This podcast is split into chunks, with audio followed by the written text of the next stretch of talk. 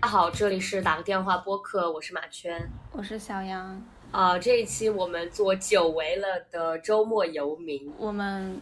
很久没有做这个周末游民，一个原因是这生活都发生很大变化，然后又是因为暑假，就其实大家也没有什么明显的周末和平时上班日、上课日的区分。然后我们这一次的周末游民是想要借这个栏目来分享一下我们最近一起不是一起最近各自的一些生活，然后还有。旅行的一些活动，然后和想法，然后就由马圈先开始。对，因为我还是有非常明显的周末的，我的就是我周一到周五还是要上课，然后呃，就是我我所在的这个小镇，它有挺多非常有意思的活动，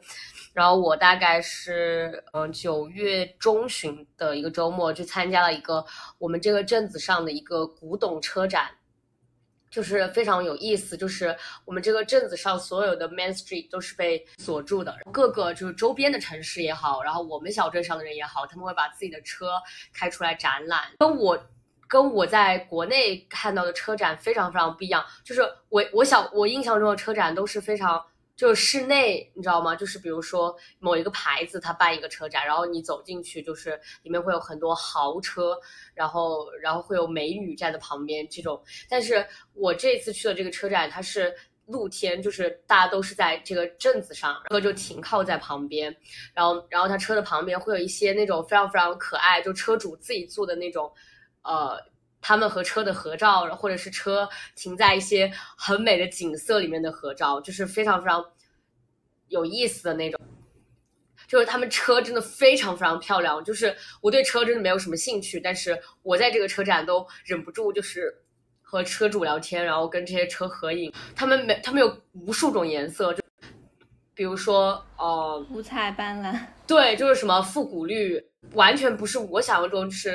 嗯，普通的车的颜色，什么黑白蓝这种东西，就他们他们都是那种非常非常复古的颜色，然后他们车型也非常非常复古，就是那种电影里面能看到的那种九十年代、八十年代、七十年代，然后还甚至还有马车，就是非常非常神奇。而且这些车主都是非常非常爱惜自己车的那种，他们可能年纪都有几十几十岁了，就是可能七八十年的老车，但是都保养的非常好，就是非常非常亮，你知道吗？就是。非常帅，就是我现在形容词非常匮乏，但是，但是我就是，就是因为我对车也不了解，就是，但是就是很美很美，因为那天天气也特别特别好，然后大家就像这个镇子上的节日一样，就是大家就是。然后这些呃车的中间也会穿插一些，比如说冰淇淋摊，然后爆米花摊，然后气球，然后还有卖气球，就是那种整个镇子上面那种游园会，就是节日一样，大家就是看看车，然后吃吃东西，然后和朋友一起玩一玩，这种反正当天氛围也非常好。然后整个镇子上都在放音乐，呃，很神奇的两点就是，第一个就是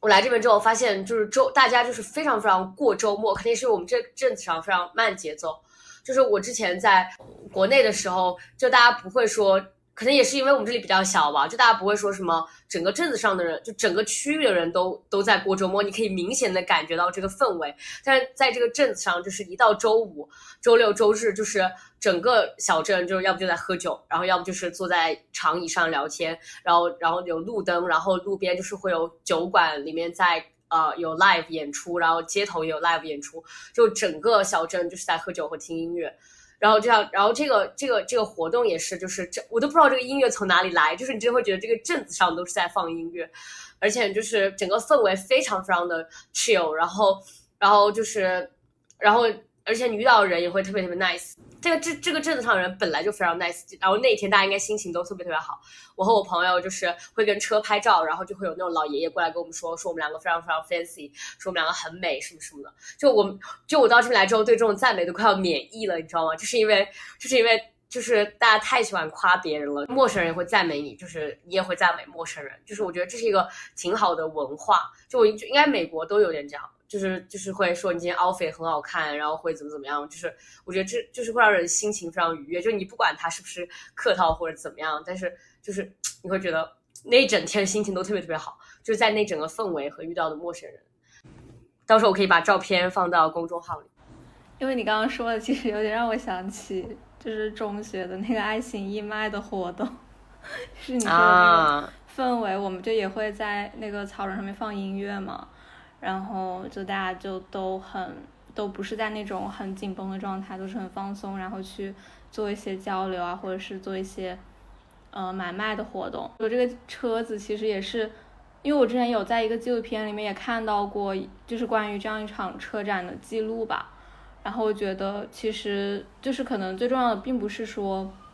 那个车本身是什么样子，可能最重要的是。他和那个车主人他们之间那种情感的连接，然后他们可能各自都共享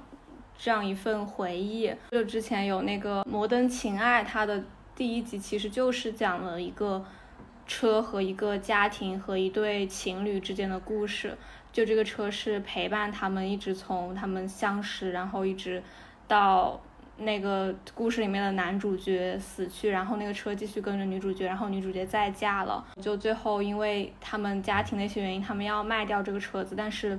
他们的女儿就特别的，就是很伤心吧，就觉得这个车子其实代表了他爸爸，然后也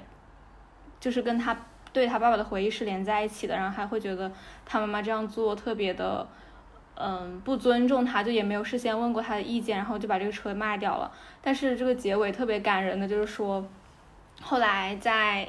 那个妈妈她去接这个女孩，好像是上大学吧，接她回家的时候，他就去和这个他卖车的这个人去跟他说，我能不能借这个车用一下？我觉得我的女儿，我如果用这个车去接她，她应该会很开心。然后最后的结局就是他们一起坐在这个车上，然后放着。他们三个人以前坐在一起会听的音乐，然后就在回家的路上，我觉得也是一个特别温馨的一个故事，就是和车相关的一个故事。但我觉得国内我也可能是我也不太了解，但是我觉得车可能更多只是作为一个出行的工具嘛，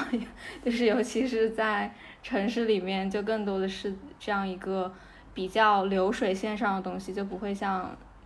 你参加的那些古董车展，就大家各自都很有特点，然后。各自都非常不一样的感觉，对，而且我们这边的车非常的，就是不仅仅是车展上看到的车，就是我们平时在生活里看到的车也特别特别都不一样。就比起我在国内看到的车，就是非常非常不一样，就是感觉他每个人车都有他自己的性格一样，你知道，就很神奇，就是好，就大家开的车都特别特别奇形怪状，就是反正感觉这也挺有意思的，就好像国内的车都比较的。嗯，千篇一律或者怎么样，你不会看到非常非常跳脱的车。但是在这边，就是你如果看到国内那种车，你可能会觉得那种车才是就是不奇怪那个，因为其他车都太特别了。然后我突然有一个延伸，想到一个事情，我记得就是之前看一本书上面提到说，美国它的人均的，就是拥有车的数量其实是很高的，可能一对一点多吧，就这样一种情况。然后可能在美国那个社会文化里面，也会有一些对车这个形象赋予了一些，比如说什么自由啊，比如说你会开车，其实就是会很方便嘛。然后包括你说车是和他本人是一个紧密联系的一个关系。然后他就也提到说，就是这样这样一种，嗯，这样一种人均的比例其实是比较。就是如果继续发展下去，其实会比较会很污染环境的这种意思，就是说，嗯，大家就不要再就在对这个车有过多的一个那种占有欲。但是我觉得像这样的活动，其实是提醒我们说，我们其实是回看一下我们和我们拥有那些物品之间的关系。然后车只是一个特别大的一个物件，然后大家可以一起出来，互相的就聊天也好，互相了解也好，也是一个。增进就是增进邻里关系的一个很好的方式吧。我也觉得，就看看得出来，这个车展让就让这个就这个这个车展里面来的主人，就也都和是好像就是和就是他旁边车的人也都挺熟的那种感觉。那我接下来来分享一个活，其实我也不知道怎么分享一个，我好像也没有什么具体的活动，我可能就是分享一下，就是在。大概半半半个月之前吧，可能就是去，我有去苏州玩了一次。我比较想分享的就是那一次去苏州博物馆的一个经历。其实我觉得这个经历本身很很简单，但是可能比较特别的一点就是说他们有那个嗯，夜夜夜晚场的那个时间段开放，我觉得就是对我来说还挺特别的，是我第一次就是夜间去博物馆看，因为其实在看一些展品的时候，包括它的那个建筑，其实白天和夜晚上是会感觉特别不一样的，因为它那个光线的。嗯，角度可能都特别不一样，然后我觉得就是可能在那样一个环境里面，你会觉得更加的安静，然后人可能会相比白天要更少一点，然后可能你可以再仔细的去打量一下周围到底是它和白天看看看上去有什么不一样的感觉。正好最近也在那个公众号里面看到，不是上海浦东美术馆就是很火吗？最近。然后他最近也就是推出了这个夜间导览的活动，我也很想有时间的话可以去看一下，尤其是这种光线的感觉感知，因为有些博物馆它如果不是那种完全室内的那个环境的话，就是你可以在展厅里面看到外面的话，我觉得这样一种白天和夜晚的体验还是很值得去就都各自去感受一下吧。而且我觉得博物馆的展品其实可以。就是反复去看，你也不会觉得很腻，因为它毕竟可能一次去的话，你也不能完完全全的记得，也不是记得那么清，就是感受到那么东西。然后也许你第二次去会有新的发现，对。然后这就是我想分享的一个小小的活动。我觉得晚上就是夜游苏州博物馆这一件事情，就是说出来都好好有氛围感哦，这种夜游苏杭这种感觉。对哦，我突然还想到一个，我都差点忘记了。我还有一个夜间的，就是也是夜游，是在那个网师园，是在那个苏州的一个园林吧。然后园林，嗯，对。然后它其实我觉得真的还，它有那个配套的表演，我觉得真的这个就是创意还是很不错的。就是它不只是不仅是带你去看那个，嗯，园林各自就是像白天跟那个普通导览没什么区别的那种，它是有配套的说。你在哪个点，然后你看着哪个点，然后那个点有不同的表演的类型，就比如说弹一些中国的古的乐器啊，或者是说表演那个，我也不记得是叫什么剧《游园惊梦》，我觉得也挺有意思的，也是一个很特别的体验吧。因为可能光看导览，你就不能体会到关于这个文化更多东西，但是那个表演你可以去感受一下不同的乐器它的听感，然后还有。他们表演的人穿的衣服，包括他们还有一些舞蹈表演，我觉得都是很有地方特色的一个事情，就不会那么千篇一律的感觉。我之前去苏州，很小时候去苏州，感觉还 get 不到园林的美，我还蛮想重新去一次。就我觉得我很喜欢这种，怎么讲也不能讲是大自然吧，但是我觉得我就是很喜欢这种不那么城市的东西吧。就包括我觉得我到这边来来读书也是因为这，就是有一部分原因也是因为就是觉得我也觉得我以后就是工作生活可能没有勇气就真的去一个不城市的地方，所以我就想读书的时候体验一下不城市的生活，然后我觉得我深深的爱上了这件事情。对，而且园林它它其实是对园林可能还是一个人工雕琢了的大自然，但是也挺美的了，它有一种修剪工整的美。就是，而且你在看它，其实是一个园林，它其实是为一个家庭所有的吧。然后那个家庭，它那个代表可能就是男主人，然后他就会有各种各样的不同的用来干不同事情的房间，就会觉得哇，好奢侈啊！就是，就是，然后你还有一个这么大的园林，是你私人的地方，就也很羡慕的感觉。我觉得你你看这种怎么讲，古时候的这种，你会觉得古时候人真的好会享受啊，真的。对。就你看个月亮，还有一个什么望月亭，就是超级会享受生活的。他们其实就挺，就是对美的追求也挺那个，就比我，我觉得比我们现在更雅吧，就是更愿意静下心来做这些事情。可能也是因为他们没有手机吧，然后也没有，也没有现在的城市。对啊，就他们，他们想要发掘生活的乐趣，就只能从大自然里发掘。就我记得我去了一个很小的园林，是，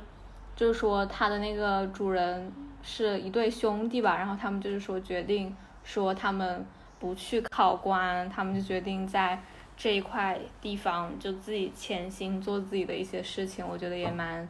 也蛮羡慕的吧，就是他能有这样一个地方，然后他能抵御住外界的一些诱惑，然后就决定他要在这里扎根，然后做好自己的事情。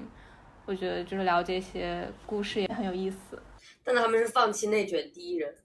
对，这真的，我感觉考官也挺难的吧，各种各样的事情，也挺卷的吧，卷是刻刻在中国人的 DNA。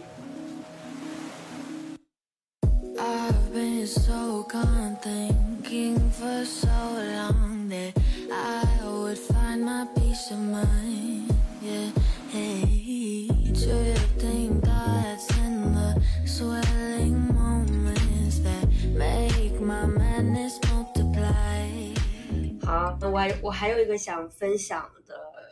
活动是，就上个月月底，然后去了一个，应该是我们这个镇上的 picnic day，就是呃那种野餐日，但是它也不不完全是野餐，就是它有那种小商贩在那个草地旁边，然后有那种乐队在草地上演出，就是那个公园就是整个就是绿树和绿地，就是非常非常绿，非常非常。绿的人荡漾的那种绿，但是我觉得我在我们这个学校和那个公园就都是这种感觉，就是你每天望出去就是一就是绿色，你眼前全都是绿色，然后去那个公园之后一样也是这种感觉，就是特别特别绿。然后我去这个 picnic day 呢，就是我我们是去呃看一看，因为是想说反正没事儿干嘛，周末嘛，然后我们就去了。但是去了之后发现就比我们想象中好玩一些，因为它有乐那个乐队演出，然后还有跳舞的表演。就是那种非常民族，应该是墨西哥风格的舞蹈吧。就是他们在一个那种亭子上面，就下面是乐队演出，然后上面是跳舞的，就非常非常有意思。就是大，而且大家就是席地而坐，就是草坪上，然后呃树旁边，非常非常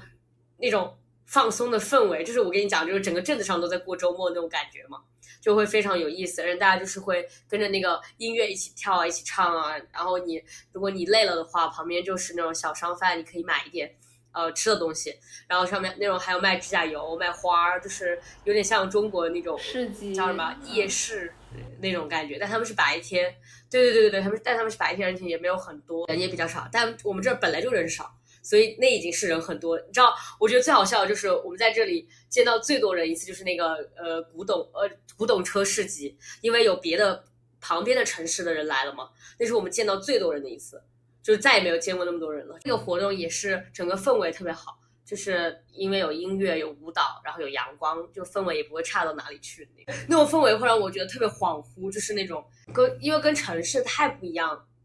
就是跟我之前的生活经历太不一样，就是我坐那我都会有点恍惚，就是说，原来周末是就是所有人是这种氛围，你知道吗？可能在城市里大家都不会说有这种活动或者空，其实上海是有的，就上海肯定有这种活动，但你像在长沙就不会有这种，就是说大家都非常非常自由的这种，就可能也是我不了解吧，但是我会觉得我没有经历过这种活动，就是在长沙的时候。对，而且我觉得上海有一种，我觉得有点疲惫吧。就是我想起上海的一些活动，我感觉有一点，就是大家很，就很多人聚在，也不是聚在一起吧，就是在一个场合里面，然后可能大家都是就是去赶这个潮流，然后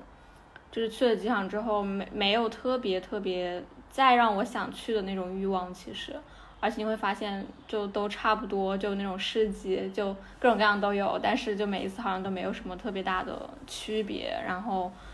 大家就也都把这个当做一个可能，并不是真正的去单纯享受这件事，可能只是作为一个社交的活动，然后作为一个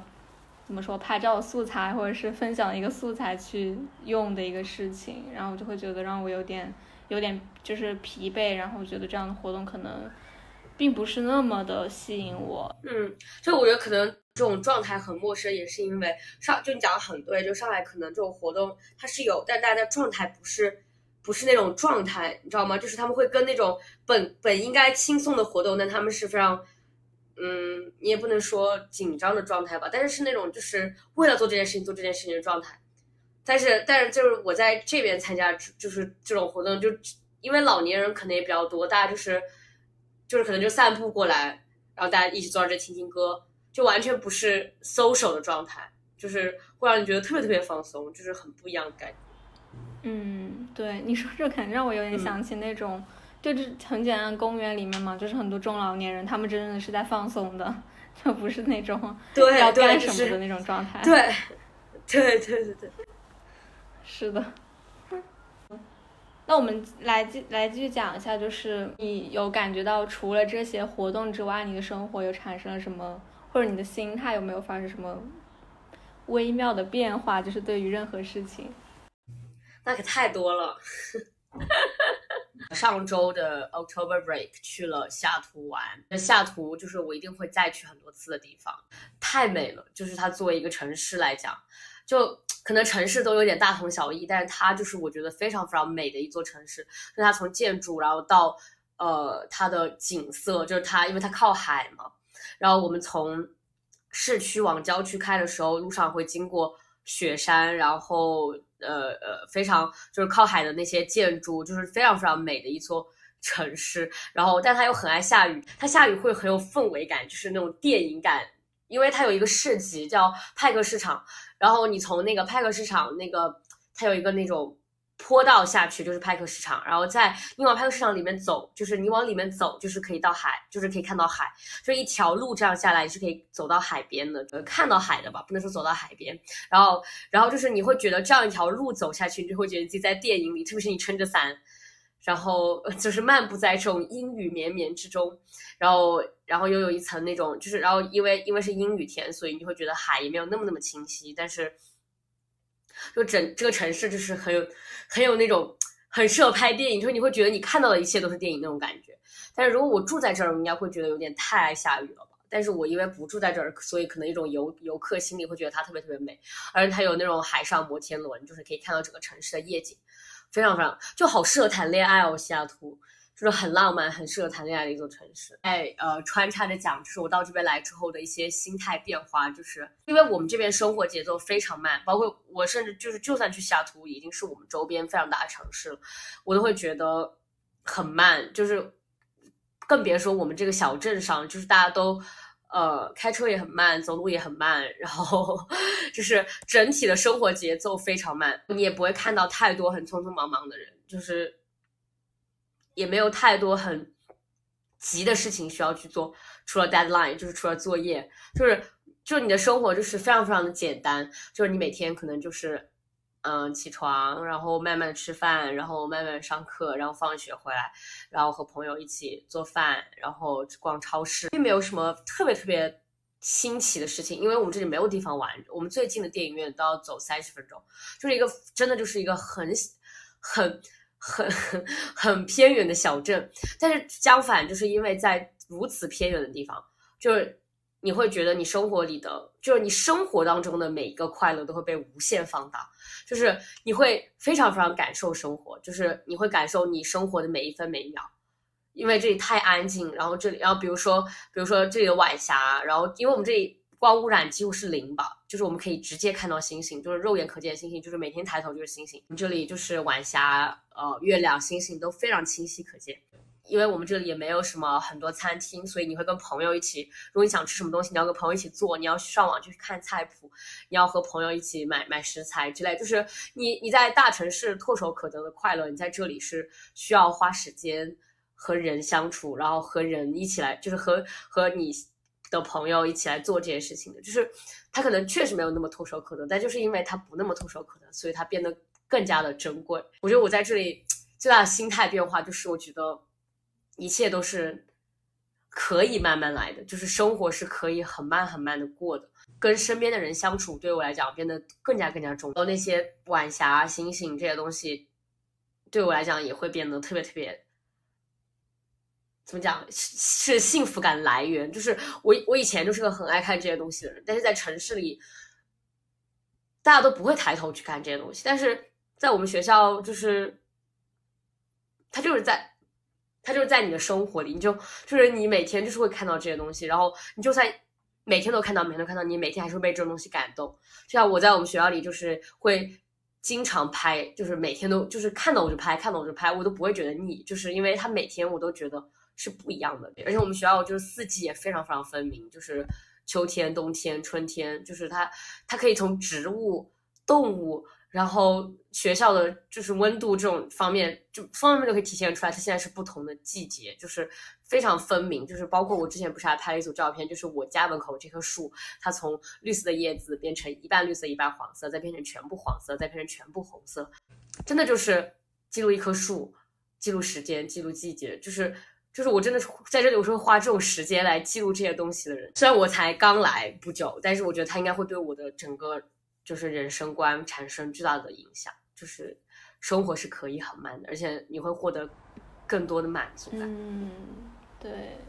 好羡慕呀！但是这种生活不便利也是真的啊，就是当你真的有那么不便利的时候，你会很崩溃。就这一快递大概是要两周左右，就是说，嗯，那少少买点东西，正好省钱。我觉得挺好的，嗯。我觉得慢下来确实也是一个，我觉得得到这样思考是需要一些机会促成的。就你如果本身你在这个轨道里面，你可能很难有这样的机会去体验另外一种说可以慢下来的一种生活，是需要很有时时机。嗯，对对，就是它也是需要。而且就是我当时选这里的时候，前提我就想要这样生活。但是，就是我来之前其实想象过很多次的，但是我来之后，我还是觉得它超出了我所有的想象。就是我想象中应该有的，应就是大学，然后就是在这种镇上大学，然后学文科的大学，就是是什么样的。然后它就是超出了我的想象，所以就是我对我现在的生活就是非常非常满意，就是 above 满意的那种，就是。但是，但是这种生活也不一定适合所有人，要想清楚，就是也会有人觉得非常无聊。对，哎，我有一个很好奇的一个问题，就是你，就是你在你们那个大学里面，你觉得是美国当地的同学会占比例大一些，还是说还会有很多各个不同国家的人？我们学校还蛮白的，我们学校不怎么招国际，就是不怎么招，呃，至少是中国人嘛。就我们这一届大概就。十呃七十个十个左右，那你会有什么感觉感受吗？在这方面，就比如说不同的氛围，会啊。就首先从中国人角度来讲，就是你会和你的中国同学非常非常 close，就是这是在 RU 就是体会不到，就是说因为中国人太多，就是你们可能会有各自的小团体，但怎么样？但是在这里就是我们只有这么几个中国人，然后我们大家关系就会非常非常好。就是非常非常照顾彼此的那种，然后呃，跟其他同学相处，就是你会觉得，就你不会把他们当成别的，怎么讲？就你不会把他们当成很别的国家的人吧？就是因为太多了，就是你上一个课，大家都是嗯，不是中国人嘛，就是你会觉得，就是也挺自然的吧？就是你也不会说把他们当成其，我们才是外国人，所以，所以我们不会。反正对我来讲还好哎，我没有太难融入，可能我也没有，并没有融入他们的生活圈子吧。就是在学术教学业方面还蛮好的，而且我们学校老师特别特别好，就可能我们师生比例因为非常的呃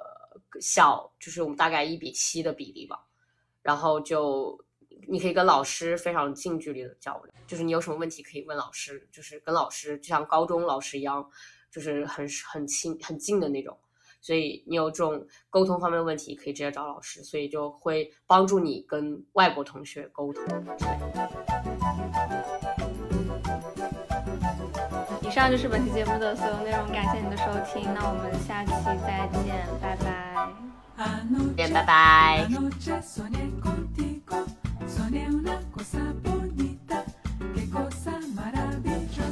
Cosita linda, mamá soñaba, soñaba que me querías, soñaba que me besabas y que en tus brazos dormí. Ay, cosita linda, mamá chiquita, qué lindo tu cuerpecito, bailando este meneito. Yo sé que tú me dirás, ay, me lecumbe pa' bailar.